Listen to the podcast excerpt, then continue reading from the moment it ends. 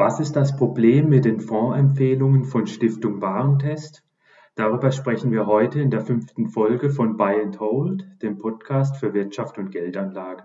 Ich bin Elias und heute ist der 1. November 2023.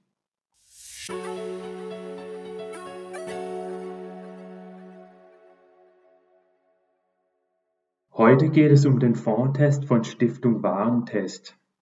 Der ist aus meiner Sicht irreführend für Verbraucher und die Folge lohnt sich daher für jeden, der sich ja für die Stiftung Warentest interessiert, aber sie ist auch interessant für alle, die sich generell für Geldanlage und Fonds interessieren, weil man da viel lernen kann.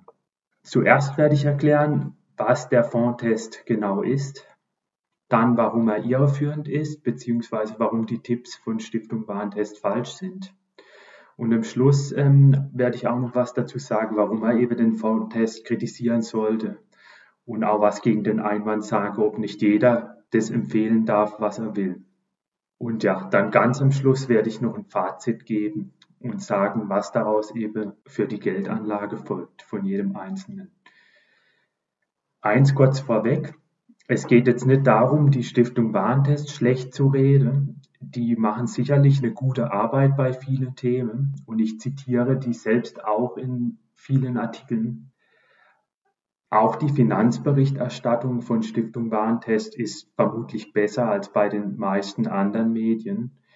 Dennoch glaube ich, dass die Kritik nötig ist, denn zum einen richtet die Berichterstattung oder der Fondtest von Stiftung Warentest vermutlich großen Schaden an.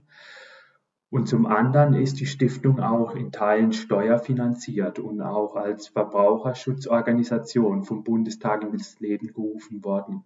Und deshalb, glaube ich, gelten eben für die Stiftung Warentest auch härtere Maßstäbe als zum Beispiel für eine normale Zeitung, die natürlich schreiben kann, was sie will oder empfehlen kann, was sie will. Also worum geht es genau? Stiftung Warentest empfiehlt nicht bloß ETFs, sondern auch aktiv gemanagte Fonds. Und das ist eine eher ungewöhnliche Haltung. Also wenn ich zum Beispiel Presseanfrage stelle, dann antworten mir zum Beispiel Professoren oder andere unabhängige Experten eigentlich immer, dass ETFs am besten sind und dass aktive Fonds eher weniger gut sind. Auch die Verbraucherzentrale schreibt beispielsweise auf ihrer Internetseite, ETFs sind, sofern sie einen breit diversifizierten Index nachbilden, gegenüber aktiv gemanagten Fonds klar die bessere Alternative.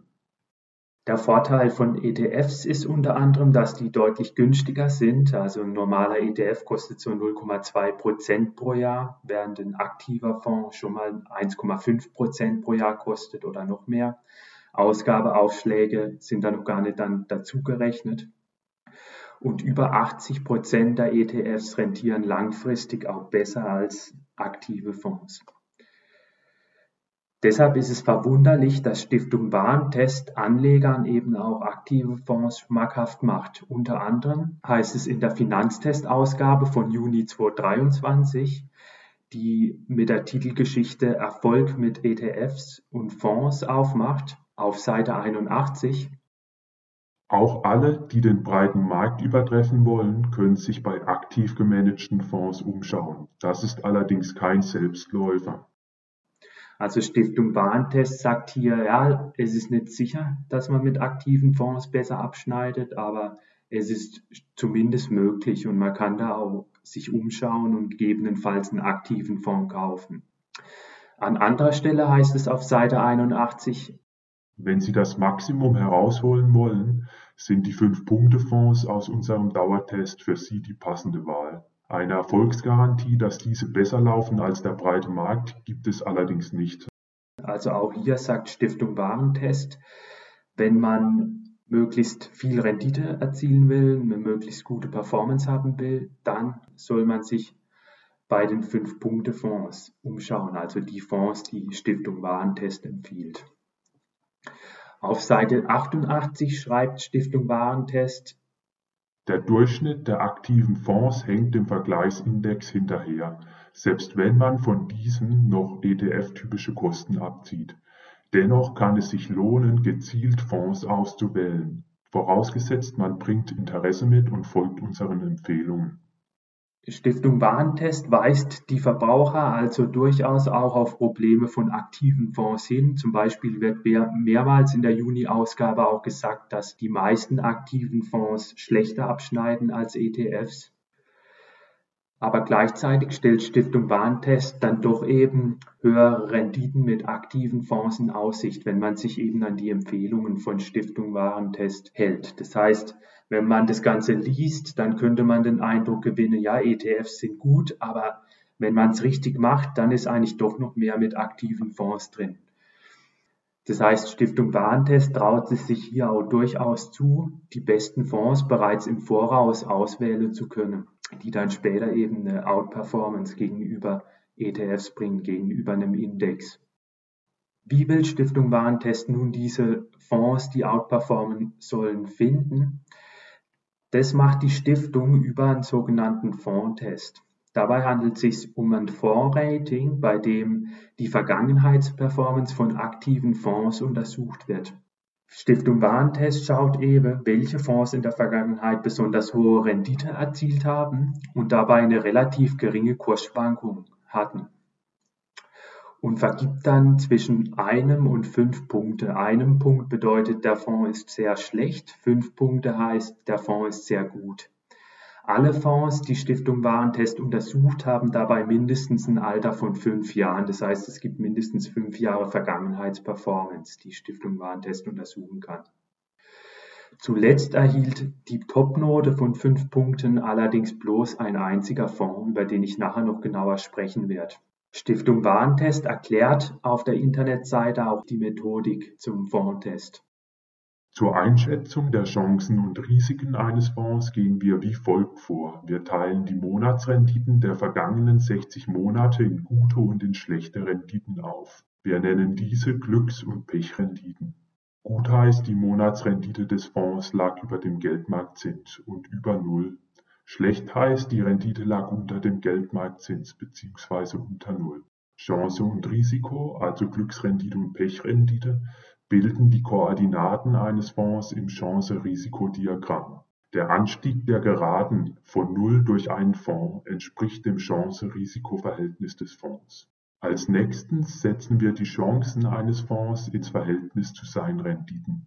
Dieses Chancen-Risiko-Verhältnis eines Fonds normieren wir, indem wir es mit dem des Referenzindex der Fondsgruppe vergleichen.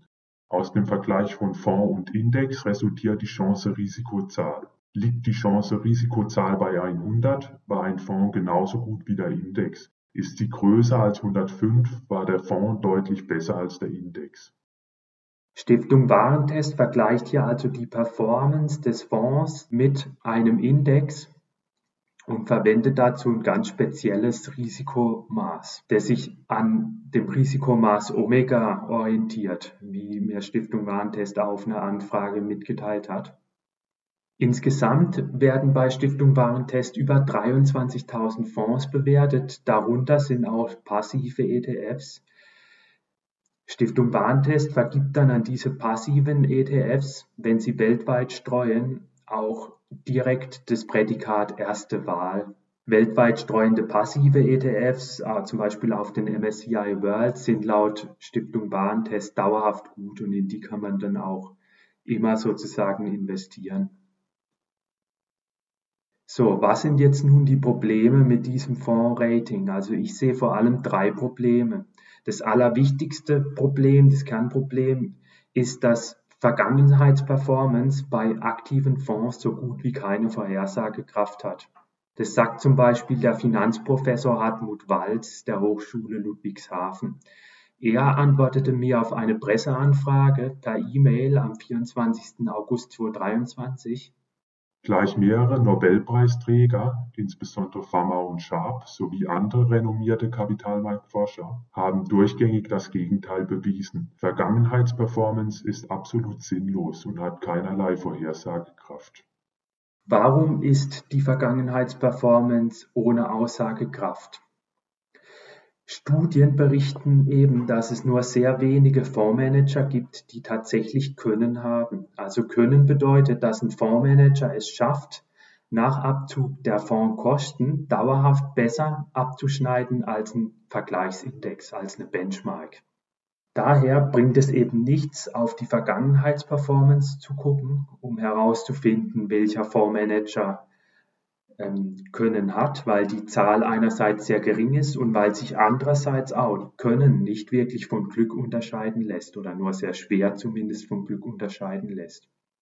Laut dem Aktiv-Passiv-Barometer von Morningstar, in dem über 30.000 Fonds untersucht wurden, sind über einen 15-Jahreszeitraum bloß 19,1 Prozent der Aktienfondsmanager besser als ein passiver ETF. Bei Anleihenfondsmanager beträgt der Anteil der Outperformer sogar nur 17,6 Prozent. Also das sind aktuelle Zahlen aus dem Jahr 2023. Man könnte jetzt sagen, gut 80 Prozent der Fondsmanager schneiden schlechter ab als der Index, aber es gibt ja immerhin noch 20 Prozent, die besser abschneiden. Also kauft man einfach sozusagen nur die guten Fonds. Doch das Problem ist, dass diese Outperformer den Index meistens nicht dauerhaft schlagen. Das heißt, nach einer gewissen Weile performen die dann auch wieder schlechter als der Index. Das zeigt zum Beispiel auch die bekannte Spiva-Studie des Indexanbieters S&P. Ähm, S&P hat eben in einem Datensatz alle Outperformer identifiziert unter den Fonds im Jahr 2018. Das waren insgesamt 1102 aktive Fonds. Als Outperformer galten dabei die 25% besten Fonds, also die obersten 25% S&P hat dann geguckt, welcher von diesen 1105 Fonds es geschafft hat, in den nächsten vier Kalenderjahren, also 2019, 2020, 2021 und 2022, in jedem Jahr ebenfalls im obersten Viertel der besten Fonds zu landen. Und das Ergebnis war dann, dass es nur zwei in allen vier Jahren geschafft haben. S&P hat dabei eine sehr breite Datenbasis untersucht. Also da waren aktive Fonds aus Europa, aus den USA, dabei über alle möglichen Anlagestilen hinweg, zum Beispiel Fonds, die nur in große Aktienwerte investiert haben oder eher nur in kleinere Unternehmen oder in verschiedene Regionen. Und es waren hier eben dann nur sehr wenige, die tatsächlich dauerhaft outperformt haben. Wenn man sich jetzt überlegt, wie viel Prozent der Fonds müssten denn outperformen, wenn es jetzt alles nur durch Zufall festgelegt wäre, dann kann man sich das ja leicht ausrechnen. Die Wahrscheinlichkeit, dass ein Fonds in einem Jahr outperformt, wär, wäre ein Viertel, dass sozusagen ein Fonds im oberen Viertel landet.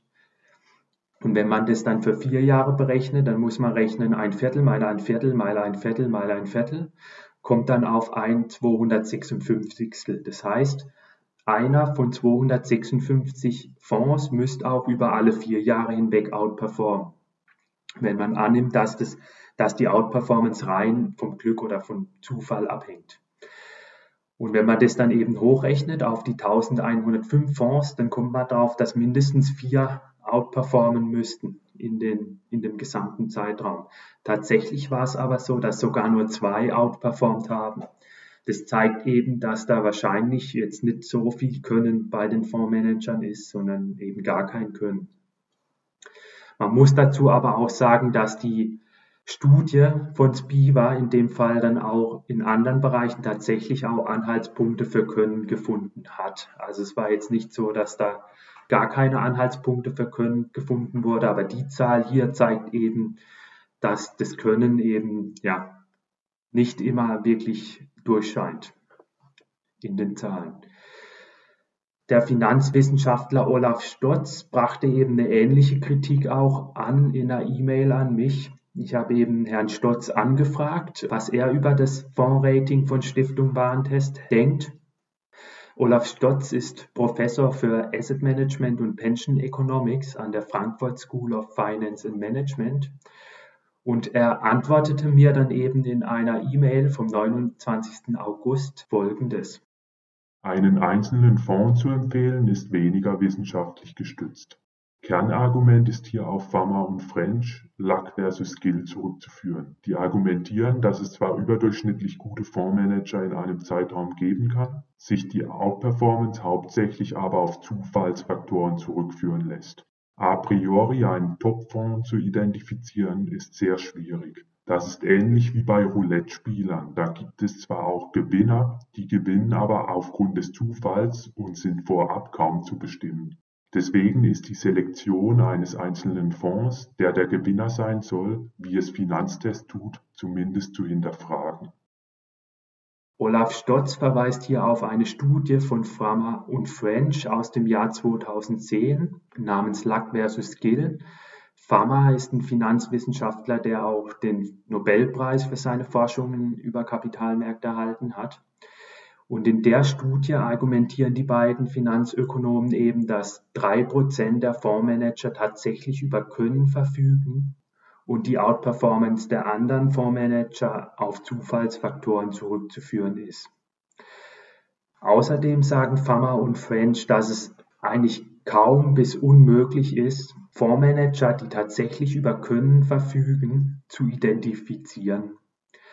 Das Problem ist laut den Finanzökonomen, dass sich die Fondsmanager mit Können, also die tatsächlich ähm, beherrschen, Überrenditen einzufahren, sich nicht unterscheiden lassen von den Fondsmanagern mit Glück, die also nur durch Zufall Überrenditen einfahren. Allein durch Glück ist eben zu erwarten, dass es immer wieder Fondsmanager gibt, die outperformen und sehr hohe Renditen erzielen. Man benötigt in der Regel einen langen Track Record von einem Fondsmanager, um wirklich festzustellen, ob er über Können verfügt oder nur über Glück.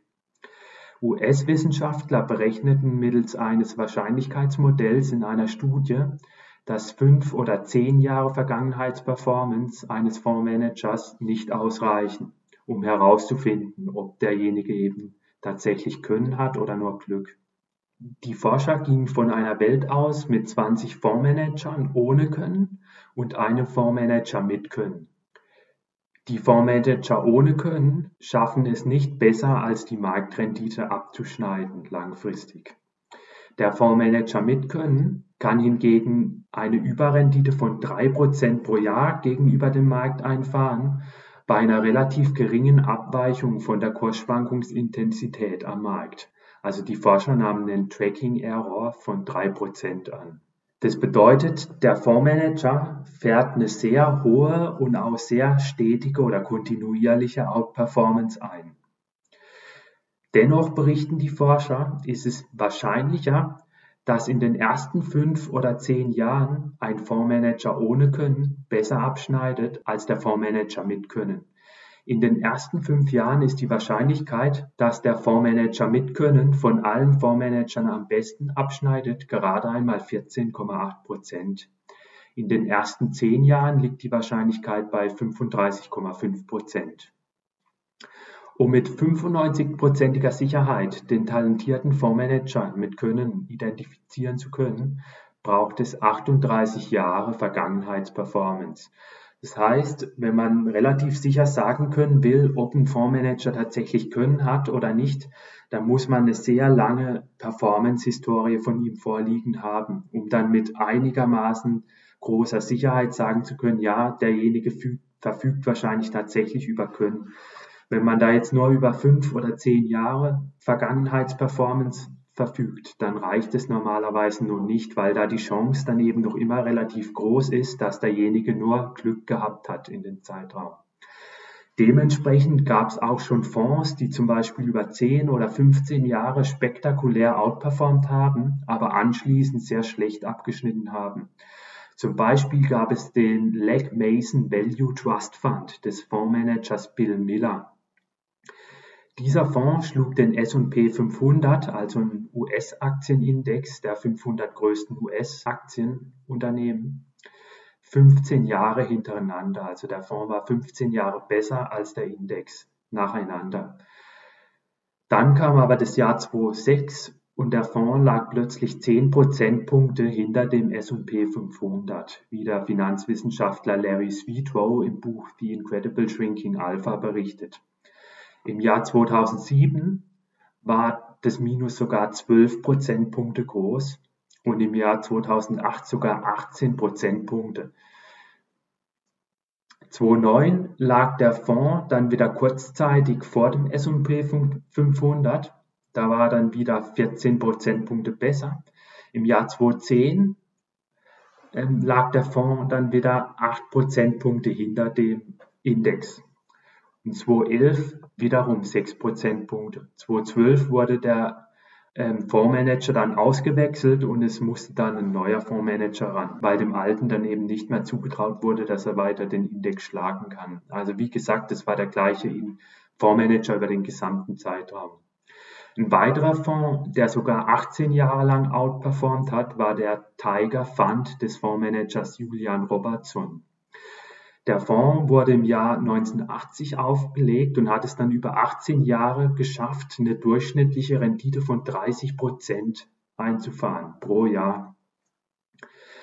Es gab dann auch enorme Mittelzuflüsse in den Fonds. Die Anleger investierten insgesamt 22 Milliarden US-Dollar in den Fonds und innerhalb von zwei Jahren hat es dann der Fondsmanager geschafft, 10 Milliarden US-Dollar äh, zu vernichten, also der Wert des Fonds ist um 10 Milliarden US-Dollar gesunken und er wurde daraufhin im Jahr 2000 ebenfalls geschlossen. Also fassen wir zusammen, Können lässt sich nur wirklich sehr schwer oder vielleicht sogar gar nicht von Glück unterscheiden bei Fondsmanagern. Die meisten Fondsmanager haben vermutlich auch kein Können und ein Rating, das auf der Vergangenheitsperformance beruht, ist deshalb weitestgehend nutzlos, zumindest im Fall von dem Finanztest-Rating, das ja schon Fonds mit fünf Jahre Vergangenheitsperformance untersucht. Das ist in etwa so, als würde man Noten an Kinder geben, die würfeln und äh, die Kinder besonders gut benoten, die besonders gut würfeln, die besonders oft eine 6 zum Beispiel hintereinander würfeln. Und wenn man das jetzt eben sich vergegenwärtigt, dann wird eigentlich da schon ersichtlich, dass der ganze Fondtest sinnlos ist.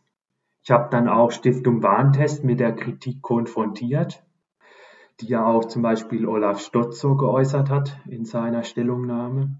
Und die Stiftung ging aber dann auf die Kritik selbst in der Sache nicht ein. Stiftung Warntest antwortete dann in einer E-Mail vom 6. September dazu bloß. Wir empfehlen zuallererst markttypische ETF. Das sind entweder klassische Marktbreite oder nachhaltige marktähnliche ETF. Diese Fonds zeichnen wir mit erster Wahl aus.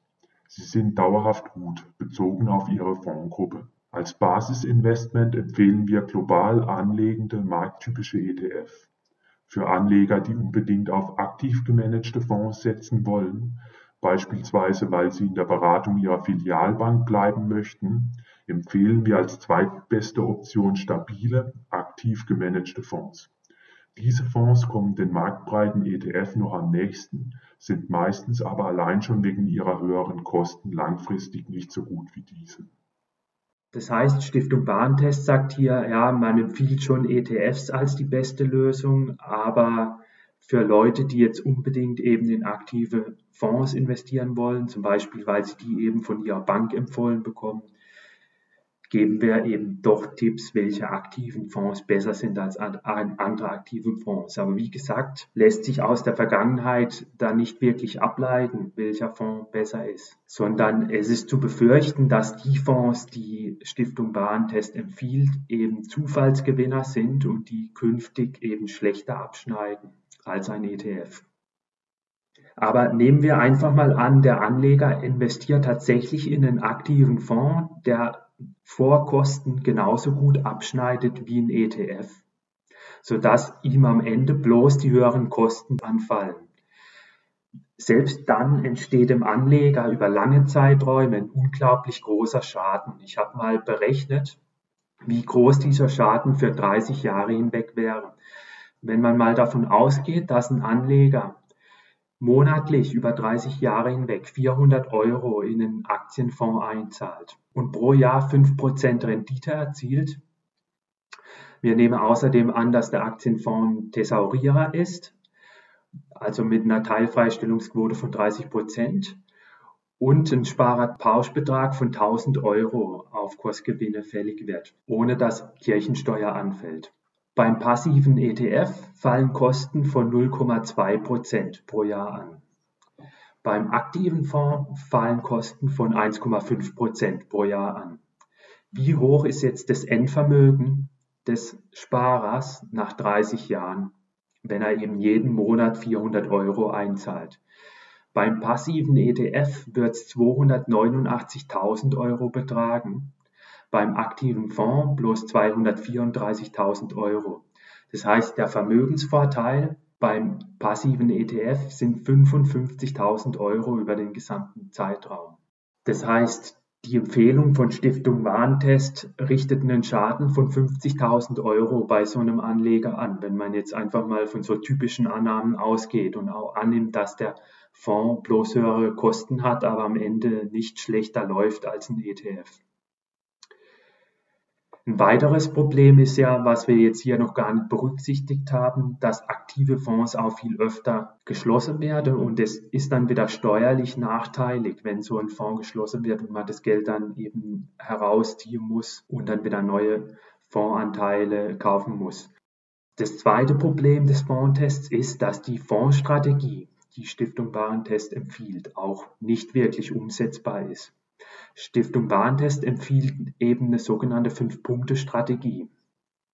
Anleger sollen Fonds kaufen, die Stiftung Warentest mit fünf Punkte bewertet hat. Sobald aber ein Fonds wieder die Topnote von fünf Punkten verliert, sollen die Anleger die Anteile wieder verkaufen und das Geld in einen ETF parken oder in einen anderen aktiven Fonds, der mit fünf Punkten bewertet ist. Stiftung Warentest beschreibt die Fünf-Punkte-Strategie auf der Internetseite folgendermaßen. Wir haben eine Strategie entwickelt und in hunderten Simulationen überprüft, mit der man es schaffen kann, besser abzuschneiden als mit einem marktbreiten MSCI World ETF. Sie funktioniert so. Kaufen Sie einen Fonds, wenn er top ist, sprich, wenn er in der Finanztestbewertung des Anlageerfolgs fünf Punkte hat. Verkaufen Sie den Fonds sofort, wenn seine Note sich verschlechtert. Warten Sie nicht, bis er auf drei, zwei oder sogar einen Punkt runterfällt. Nicht lange warten, weg damit. Gibt es in einem Monat keinen Fünf-Punkte-Fonds, dann parken Sie Ihr Geld in einem Weltaktien-ETF. Das Problem mit dieser Empfehlung ist, dass die zum einen natürlich sehr aufwendig ist. Der Anleger muss da sich ständig wieder neu um das Geld kümmern und äh, das ständig in andere Fonds anlegen. Er muss auch ständig die Finanztest-Ratings prüfen, um eben zu sehen, ob der Fonds noch fünf Punkte hat oder nicht. Und man fragt sich da schon, welcher Privatanleger will wirklich regelmäßig die Ratings von Finanztests prüfen, um zu sehen, ob ähm, er den Fonds verkaufen soll oder nicht. Also der Aufwand steht ja eigentlich in keinem wirklichen Verhältnis zu dem möglichen Gewinn den Anleger damit erzielen können. Und wenn Anleger schon eher riskanter sind und ähm, auch gerne Wertpapiere selbst aussuchen müsste, dann ist es doch klüger, Aktien direkt selbst zu kaufen und sich zum Beispiel ein Core Satellite Portfolio zu bauen, also eine Mischung aus Einzelwerten, zum Beispiel Einzelaktien und Weltaktien ETFs. Das Heißt, die Strategie verursacht einfach sehr großen Aufwand. Stiftung Warentest sieht aber dennoch einen Mehrwert in der Fünf-Punkte-Strategie. Die Redakteure begründen die Fünf-Punkte-Strategie mit einem Backtest. Laut diesem hätten Anleger mit der Strategie in den vergangenen zehn Jahren 11,7 Prozent Rendite pro Jahr eingefahren. Weltaktien-ETFs hätten hingegen bloß mit 10,3 Prozent pro Jahr rentiert. Also Stiftung Warentest sagt, dass mit der Strategie in den vergangenen zehn Jahren sogar 1,4 Prozent mehr pro Jahr drin gewesen wären als mit ETFs. Das Problem ist allerdings, und es gibt Stiftung Warentest im Falle der Handelskosten auch zu, das Problem ist, dass Steuern und Handelskosten nicht in diese Rechnung eingeflossen sind. Bei ETFs profitiert man nämlich langfristig von dem Steuerstundungseffekt man muss nicht alle Kapitalerträge sofort versteuern, sondern ein Teil verbleibt im Fondsvermögen und kann dort dann neue Gewinne auslösen. Also es ist eine Art Zins Zinseffekt, von dem man hier profitiert. Der geht allerdings verloren, wenn man diese Kapitalerträge sofort versteuern muss und dadurch fällt dann die Rendite schlussendlich geringer aus. Und ein weiterer Nachteil ist eben auch, dass wenn man Fondsanteile häufig verkauft, beim Verkauf auch Kosten anfallen. Zum einen Ordergebühren beim Anleger und zum anderen gibt es auch eine Geldbriefspanne, das heißt Handelskosten, die beim Kauf von Fondsanteilen anfallen. Olaf Stotz erklärt deswegen, In der Praxis dürfte aus dem Plus von 1,4 Prozent per annum schnell eine deutlich kleinere, sehr wahrscheinlich auch eine negative Zahl werden. Kurzum, für den Anleger gilt weiterhin, eher auf weltweit anlegende ETFs, beispielsweise MSCI World, zu setzen. Zudem gibt Stiftung Warentest auch bloß einem einzigen Fonds die Topnote von 5 Punkte in der Juni-Ausgabe. Dieser Fonds hat eben seit der Auflage im Jahr 2015 den MSCI World deutlich outperformt. Dieser Fonds, den Stiftung Warentest empfiehlt, hat eben zwei Probleme. Zum einen schreibt Stiftung Warentest selbst, dass der Fonds derzeit kaum neue Anleger aufnimmt, weil er eben sehr beliebt ist aufgrund seiner Outperformance und schon sehr viele Mittel von Anlegern angezogen hat. Und das zweite Problem des Fonds ist, dass es auch Anzeichen gibt, dass die Outperformance bloß auf Glück zurückgeht und nicht auf Können des Fondsmanagers. Olaf Stotz schreibt dazu, Sieht man sich die Performance seit Auflage an, dann ist die Outperformance zwar noch da, aber nicht mehr so ausgeprägt. Zudem hat sich die Outperformance in einem relativ kurzen Zeitraum aufgebaut, was die These von Pharma und French, Outperformance ist meist das Ergebnis von Zufall, unterstützt. Das dritte Problem des Fondtests ist, dass Stiftung Warentest auf Nachfrage auch gar nicht nachweisen kann, ob der Fondtest in der Vergangenheit funktioniert hat. Ich habe Stiftung Warentest eben auch angefragt, ob denn die Fonds, die man zum Kauf in der Vergangenheit empfohlen hat, nach dem Kauf denn tatsächlich outperformed haben oder nicht. Also ob die Ratschläge der Vergangenheit tatsächlich funktioniert haben oder nicht. Ich wollte von Stiftung Warentest wissen, ob dazu irgendwelche Daten vorliegen. Und Stiftung Warentest konnte mir dann auf Nachfrage nicht wirkliche Daten für die vergangenen zehn Jahre vorlegen sondern es stellte sich dann eben heraus, dass der Backtest, auf den sich Stiftung Warentest bezieht, auf im Nachhinein ausgewählten Fonds beruht.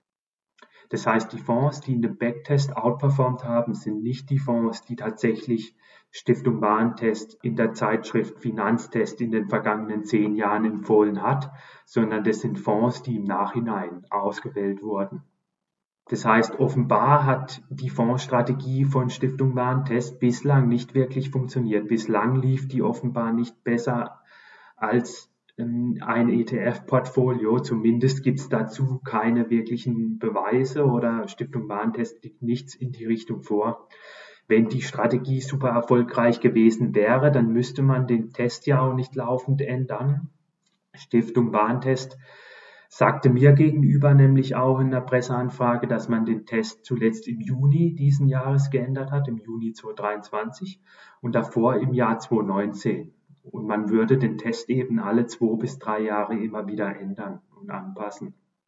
Also die Frage ist dann ganz einfach, warum sollte man sich überhaupt auf so einen Backtest verlassen als Privatanleger, wenn da offenbar in der Vergangenheit das Ganze noch nie so wirklich erfolgreich war? Ähnlich sieht das auch der Honorarberater Michael Ritzau, der den Fondtest bereits im Jahr 2016 in seinem Buch Die große Fondlüge scharf kritisierte. Er schrieb mir in einer E-Mail vom 23. August 2023, Natürlich ist es gut, dass Finanztest seit geraumer Zeit ETFs als erste Wahl empfiehlt. Statt aber einen klaren Schnitt zu machen und dieses ganze unsinnige Fondsrating nach Vergangenheitsperformance einzustellen, verfeinert Finanztest ihren Auswahlprozess immer mehr und kommt dabei immer weiter vom rechten Weg ab. In der Juni-Ausgabe 2023 ist das extrem mit verschiedenen, sich teilweise widersprechenden Strategien. Fassen wir das also kurz zusammen. Laut kritischen Experten ist der Fondtest nicht durch die Wissenschaft gedeckt.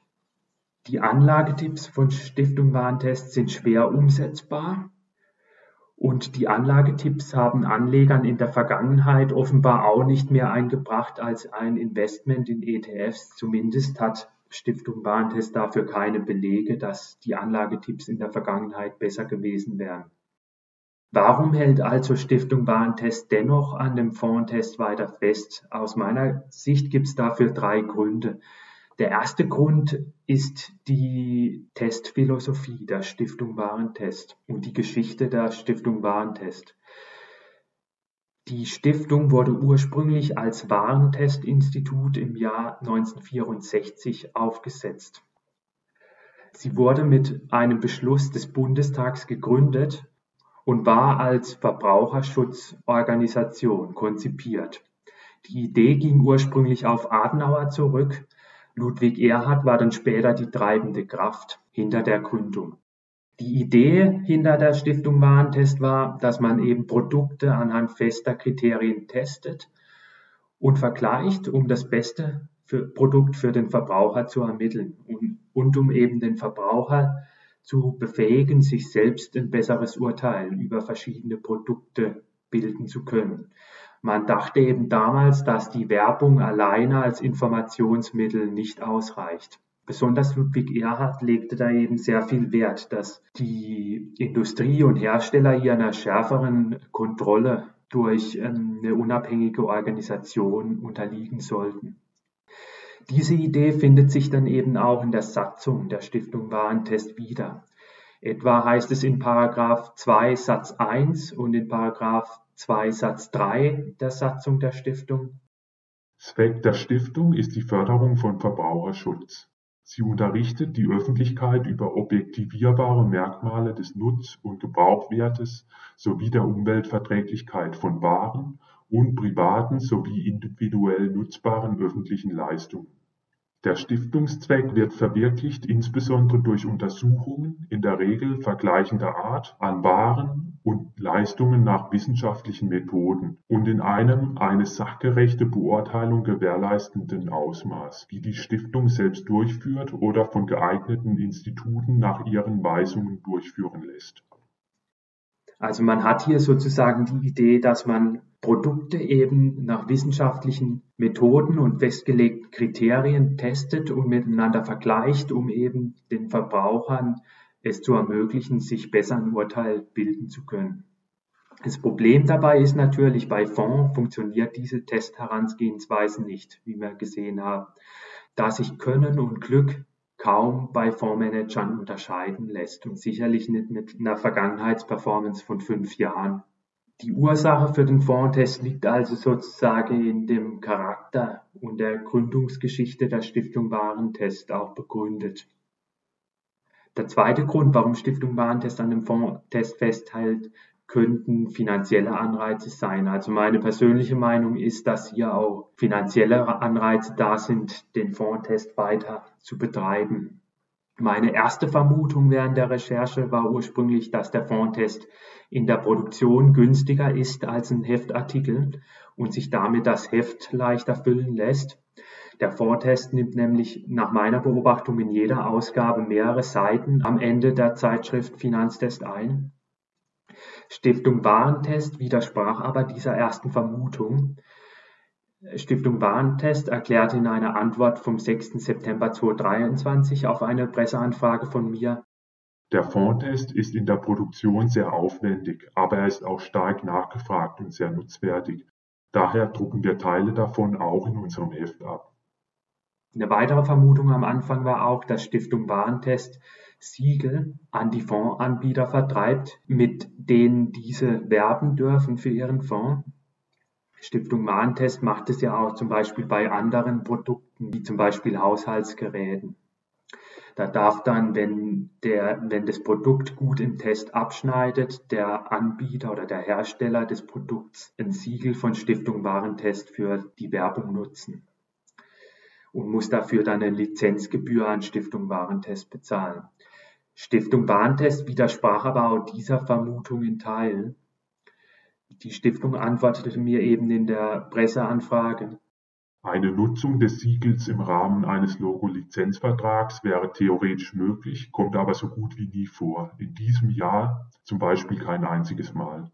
Meine zweite Vermutung war dann, dass der Fondtest sehr beliebt ist wir haben ja auch gerade eben gehört, dass er stark nachgefragt sei laut Stiftung Test. Und dass er womöglich deshalb die Leserzahl auch stabilisiert, der Zeitschrift Finanztest. Also Finanztest verfügt im Jahr 2022 über eine durchschnittliche Auflage von über 200.000 pro Ausgabe. Außerdem bringt der Fondtest auch noch Einnahmen über die Internetseite test.de. Dort können nämlich Verbraucher die Fondsratings herunterladen. Das heißt, Finanztest kann einerseits mit dem Fondtest Leser an sich binden, weil die dann regelmäßig auch die Fondsratings kontrollieren von ihrem Fonds oder vielleicht auch einfach so äh, sich informieren wollen, welche Fonds gute Ratings haben. Andererseits kann Stiftung Warentest die Ratings auch verkaufen an Privatanleger. Finanztest ist auch eine wichtige Einnahmequelle der Stiftung Warentest. Also die äh, Finanzzeitschrift und somit auch der Fondtest steht für etwa ein Viertel der Gesamteinnahmen von 57 Millionen Euro im Jahr 2022. Daher wollte ich eben wissen, ob Stiftung Warentest auch aus wirtschaftlichen Gründen an dem Fondtest festhält und Stiftung Warntest äußerte sich dazu dann nicht direkt in der Antwortmail, aber schrieb eben am 20. September 2023 per E-Mail folgendes. Um den sehr aufwendigen Fondtest zu finanzieren, ist der Test auf test.de kostenpflichtig. Das garantiert die Werbefreiheit und Unabhängigkeit der Stiftung Warentest. Also mein persönlicher Eindruck ist eben schon, dass hier auch ein finanzieller Anreiz besteht, den Fondtest weiterzuführen. Der dritte Grund, warum Finanztest weiter an dem Fondtest festhält, ist aus meiner Sicht, dass sich ein Weg, den man einmal eingeschlagen hat, oftmals auch nicht mehr so leicht verlassen lässt. Und wenn sich jetzt Stiftung Warentest entscheiden müsste, den Fondtest einzustellen, müsste man sich vermutlich erklären gegenüber den Lesern, aber auch gegenüber der Öffentlichkeit, warum man davon jetzt absieht. Und es käme vielleicht auch schon so einem Art Fehlereingeständnis gleich. Zudem würden dann vermutlich auch Einnahmeeinbußen drohen, wenn man das Ganze nicht mehr veröffentlicht, weil ja der Fondtest schon stark nachgefragt ist, wie Stiftung Warentest selbst zugegeben hat. Und es könnte dann auch die Auflage der Zeitschrift Finanztest darunter leiden, weil Leser dann vielleicht sich woanders nach Informationen über aktive Fonds umsehen. Nun möchte ich noch was sagen, warum das Vorgehen der Stiftung Warentest als kritisch anzusehen ist. Man könnte ja auch einfach sagen, Stiftung Warentest ähm, kann ja empfehlen, was sie wollen und ähm, was ist daran jetzt so schlimm, könnte man jetzt als Frage ausstellen. Also der erste Punkt ist, dass Stiftung Warentest teilweise steuerfinanziert ist. In 2022 waren noch circa 1,5 Prozent der Gesamteinnahmen Steuerzuschüsse. Und zudem hat der Staat auch hohe Summen in das Stiftungskapital zugeschossen. Der Bund entschloss sich im Jahr 2009 zu einem Kapitalzuschuss von 50 Millionen Euro und im Jahr 2016 zu einem Kapitalzuschuss von 100 Millionen Euro. Private können sicherlich empfehlen, was sie wollen, aber für steuerfinanzierte Institutionen, deren Auftrag zudem auch der Verbraucherschutz ist, sollten da andere Maßstäbe gelten. Solche Institutionen sollten sich dann auch an die Erkenntnisse der Wissenschaft halten. Es ist zudem auch nicht das erste Mal, dass der Fondtest kritisiert wird. Es gab bereits in der Vergangenheit Kritik und Stiftung Warentest ist diese Kritik auch sicherlich bekannt. Zum Beispiel hat der Honorarberater Michael Ritzau in seinem Buch Die große Fondslüge zwei Nobelpreisträger unabhängig voneinander interviewt, und zwar Eugene Farmer und William Sharp. Beide Finanzwissenschaftler sahen in den getrennt voneinander stattfindenden Interviews keinen Nutzen in Fondsratings. Ritzau befragte William Sharp sogar zu dem Fondtest von Stiftung Warentest im Folgenden hören Sie nun die Frage von Ritzau und die Antwort von Scharf. Was ich für besonders kritikwürdig erachte, ist, dass selbst die größte Verbraucherorganisation in Deutschland, die Stiftung Warentest, damit macht und Monat für Monat Hitlisten veröffentlicht mit den besten aktiv gemanagten Fonds, basierend auf der Vergangenheitsperformance. Ich denke, dass sie sich von dieser Praxis ganz verabschieden sollte. Man kann verstehen, dass Organisationen dies tun, deren Geschäftsmodell es ist, Vorhersagen und Ratings zu verkaufen. Aber ich finde es sehr deprimierend, dass eine von der Regierung finanzierte Verbraucherorganisation das auch tut. Weiter sagte William Sharp in dem Interview, Das Einzige, was mit einiger Zuverlässigkeit vorhersagt, welche Investmentfonds in der Zukunft am besten abschneiden werden, sind ihre laufenden Kosten. Trotz dieser Kritik von Nobelpreisträgern, also William Sharp hat den Nobelpreis gewonnen für seine Kapitalmarktforschungen und laut nach ihm ist zum Beispiel auch das Sharp Ratio benannt, ein sehr bekanntes Performance-Maß in der Finanzwissenschaft. Trotz dieser Kritik hält Finanztest weiter an dem Fondsrating fest. Das Buch von Ritzau ist bereits im Jahr 2016 erschienen. Die Stiftung Warentest ist auch nicht irgendwer. Laut einer repräsentativen Umfrage aus dem Jahr 2018 kennen 96 Prozent der Deutschen die Stiftung und 80 Prozent haben starkes oder sehr starkes Vertrauen in die Stiftung Warentest. Allein Finanztest hatte eine durchschnittliche Auflage von über 200.000 Exemplaren im Jahr 2022. Eine Ausgabe erreichte im Jahr 2022 im Schnitt knapp 1,3 Millionen Leser, wie Stiftung Warentest im Jahresbericht 2022 unter Berufung auf eine Allensbach-Umfrage schreibt. Das heißt, der Einfluss von Stiftung Warentest dürfte wirklich enorm sein. 1,3 Millionen Leser sind knapp zwei Prozent der Bevölkerung. Es ist zu befürchten, dass sehr viele Anleger von den Tipps eher verwirrt werden oder sogar in die Irre geführt werden und darin bestärkt werden, in aktive Fonds zu investieren, anstatt in ETFs zu investieren. Und das führt dann zu einem hohen Vermögensschaden auf langfristige Sicht. Wie gesehen kann sich das über 30 Jahre rasch auf Summen wie 50.000 Euro summieren oder noch mehr, die ein Anleger eben weniger hat, wenn er in aktive Fonds investiert, anstatt in passive ETFs, einfach aufgrund der höheren Kosten. Die Wichtigkeit der Kosten erwähnt Stiftung Warentest in der Juni-Ausgabe aber überhaupt nicht, nach meiner Erinnerung. Stiftung Warentest müsste den Anlegern klar sagen, investiert nicht in aktive Fonds, da die Produkte zu teuer sind, sondern in ETFs, wie das zum Beispiel auch die Verbraucherzentrale macht, wie wir gesehen haben. Fassen wir also zum Schluss zusammen. Die Geschichte um Stiftung Warentest zeigt, dass man besser nicht in aktive Fonds investieren sollte, einfach weil schon allein aufgrund der höheren Kosten im Durchschnitt mit einer schlechteren Performance zu rechnen ist. Außerdem sollte man auch nicht auf die Vergangenheit schauen, um die beste Aktie oder den besten Fonds zu finden. Nicht ohne Grund steht schließlich auf Informationsblättern von Fonds oder Wertpapieren, dass die vergangene Entwick Wertentwicklung keine Garantie für zukünftige Gewinne darstellt. Das war's auch schon mit der heutigen Folge. Falls euch die Folge gefallen hat, dann gebt mir gerne ein Like oder teilt die Folge auf sozialen Medien. Das würde mir auch äh, weiterhelfen und mir auch zeigen, dass sich die Arbeit lohnt in den Podcast. Und ansonsten könnt ihr mir auch gerne eine E-Mail schreiben mit Fragen, Anregungen oder Kritik. Und zwar an die E-Mail-Adresse info at buyandhold-podcast.de. Schaut auch gerne in die alten Folgen rein, die ich bereits aufgenommen habe. Darin geht es unter anderem darum, ob sich Immobilien und Gold als Geldanlage lohnen und ob ein Bankkonto sicher ist.